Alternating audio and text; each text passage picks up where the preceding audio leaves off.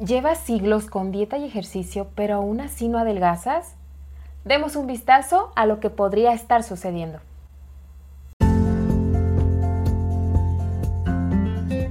Sin espacio a dudas, llega a ti para escucharte, comprenderte y aclarar todas las dudas que mueven tu vida. Bienvenidos a este espacio. Somos la psicóloga Licia Alzaga y la nutrióloga Tani Torres, especialistas en salud y bienestar.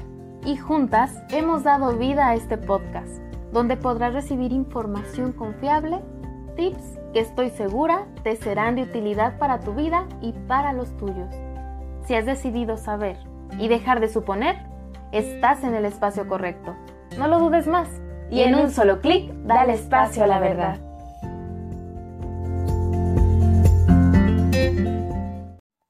La mayoría sabemos que lo correcto para perder peso es consumir menos cantidad de alimentos.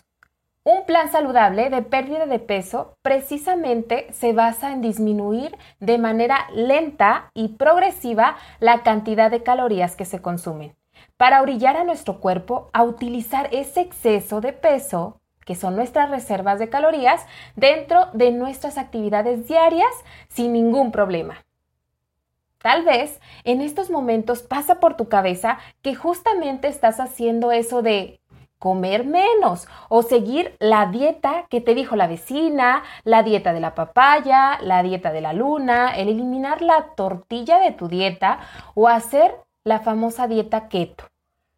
Pero aún con todo ese sacrificio, la báscula no se mueve. Esta es la primera razón de las cinco razones que descifraremos hoy para ti.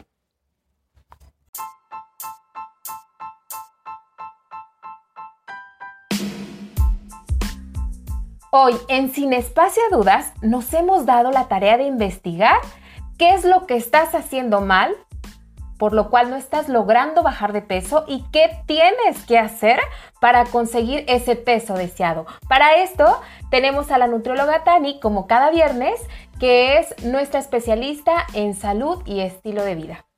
Bienvenida. Un placer, un placer estar de nuevo aquí con ustedes, como cada viernes, bien lo decías, y el descifrarles de una manera breve y muy bien digerida de los, las principales razones, cinco razones del por qué no estás bajando de peso. Comencemos. Y la primera razón es el disminuir la ingesta de alimentos de una manera drástica. Que esto es negativo, ¿cierto? Muy negativo. ¿Por qué es negativo?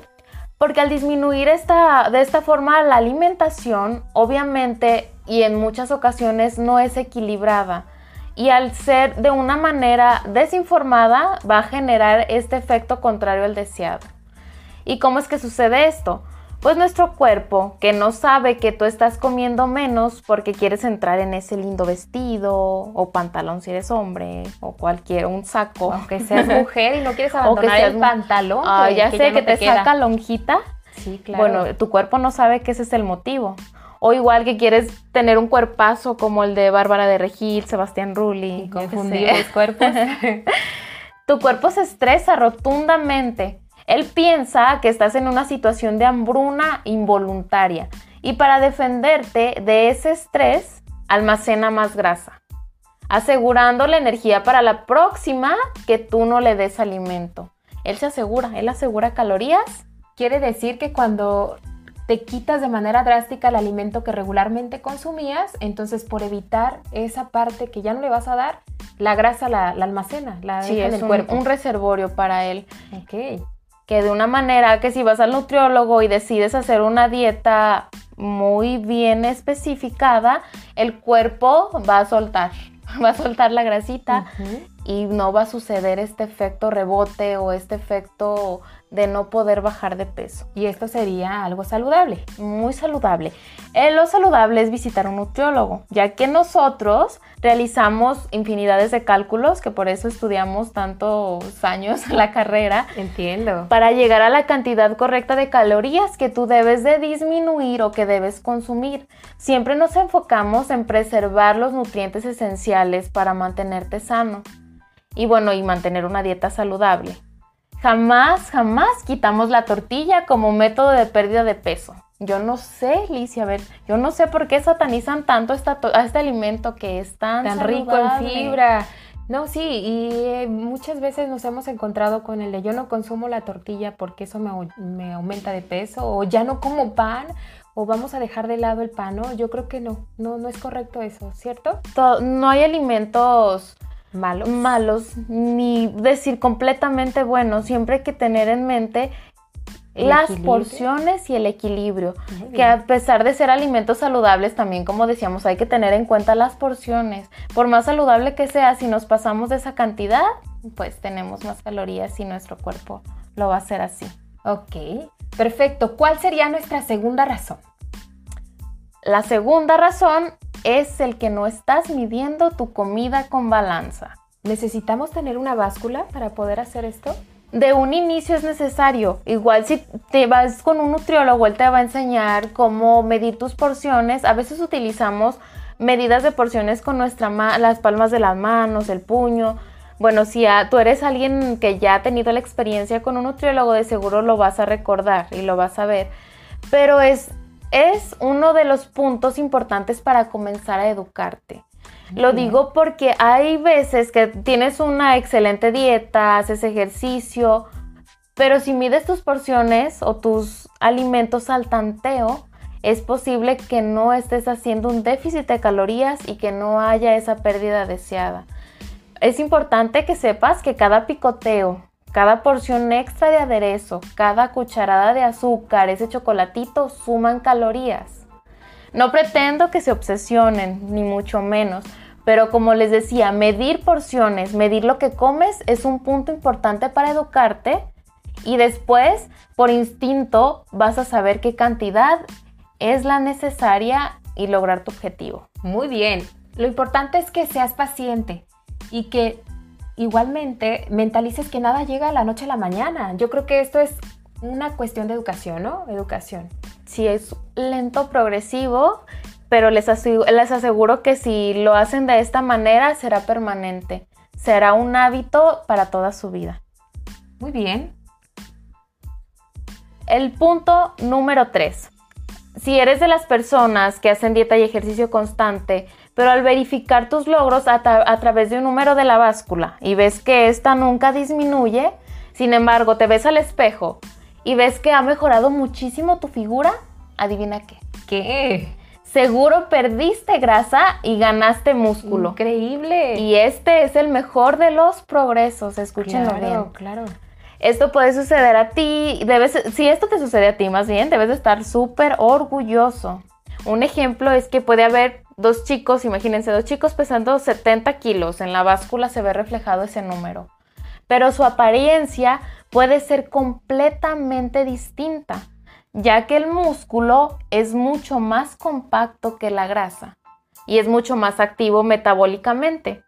Esto es muy bueno porque el músculo que es activo va a gastar más calorías, inclusive si no estás haciendo ejercicio. Sí, fíjate, me ha tocado escuchar esa parte y me parece algo gracioso también de que hay dos personas, una súper delgadita, pero se estresa porque pesa 70 kilos y la otra pues no tiene una apariencia muy más delgada, más volumen y está súper satisfecha o satisfecho porque tiene 70 kilos.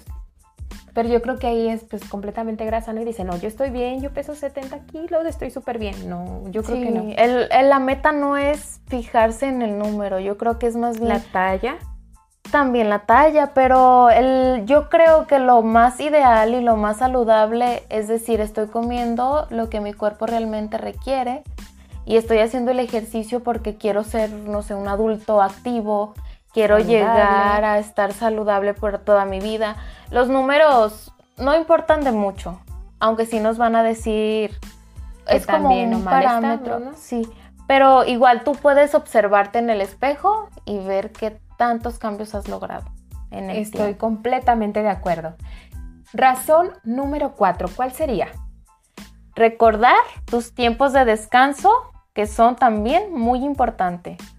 No dormir bien es otra de las razones negativas. Sí. Y les explico un poquito por qué.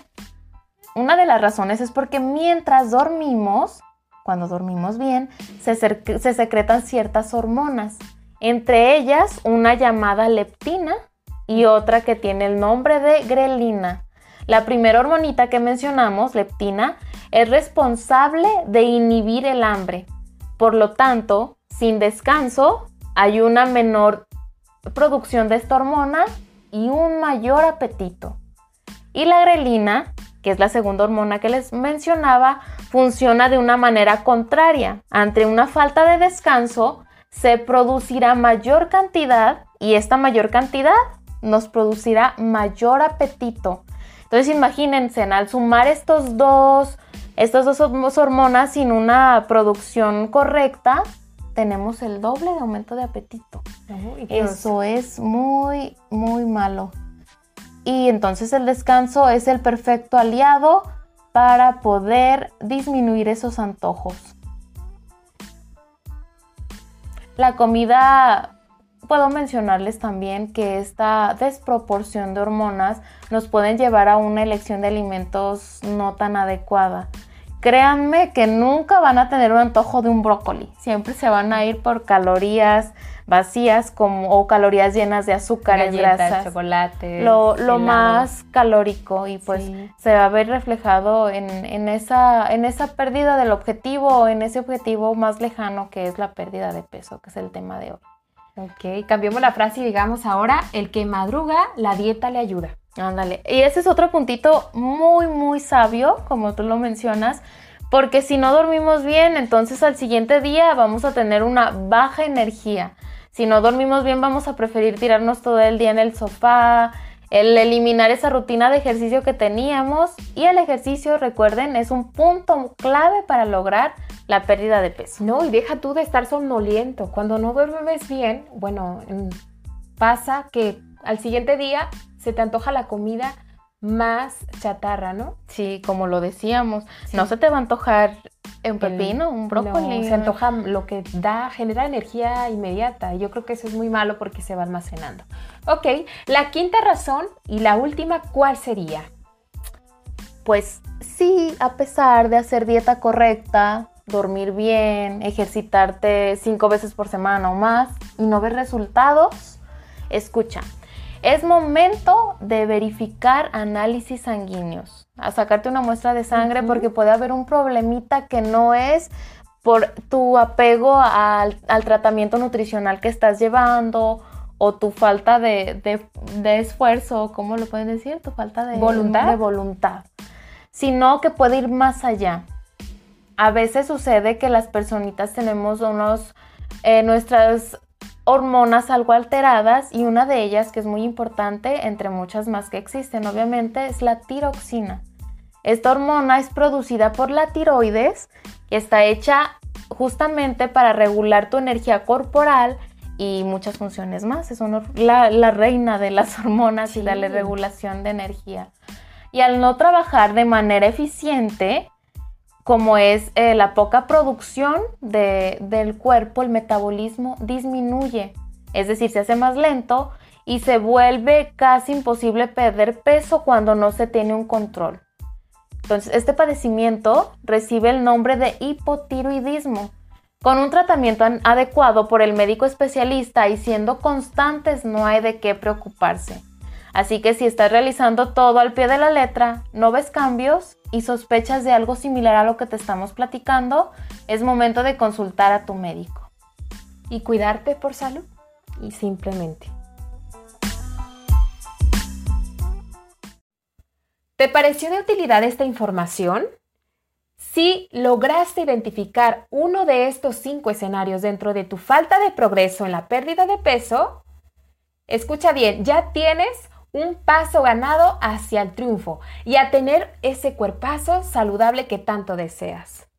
Ante cualquier duda de este tema o de cualquier otro que se encuentra cargado en este canal o en esta línea, te decimos que gustosamente estaremos para ti y para responder todo lo que tú tengas en mente, todas tus dudas. Puedes escribirnos a través de Facebook e Instagram. Nos encuentras como Sin Espacio a Dudas.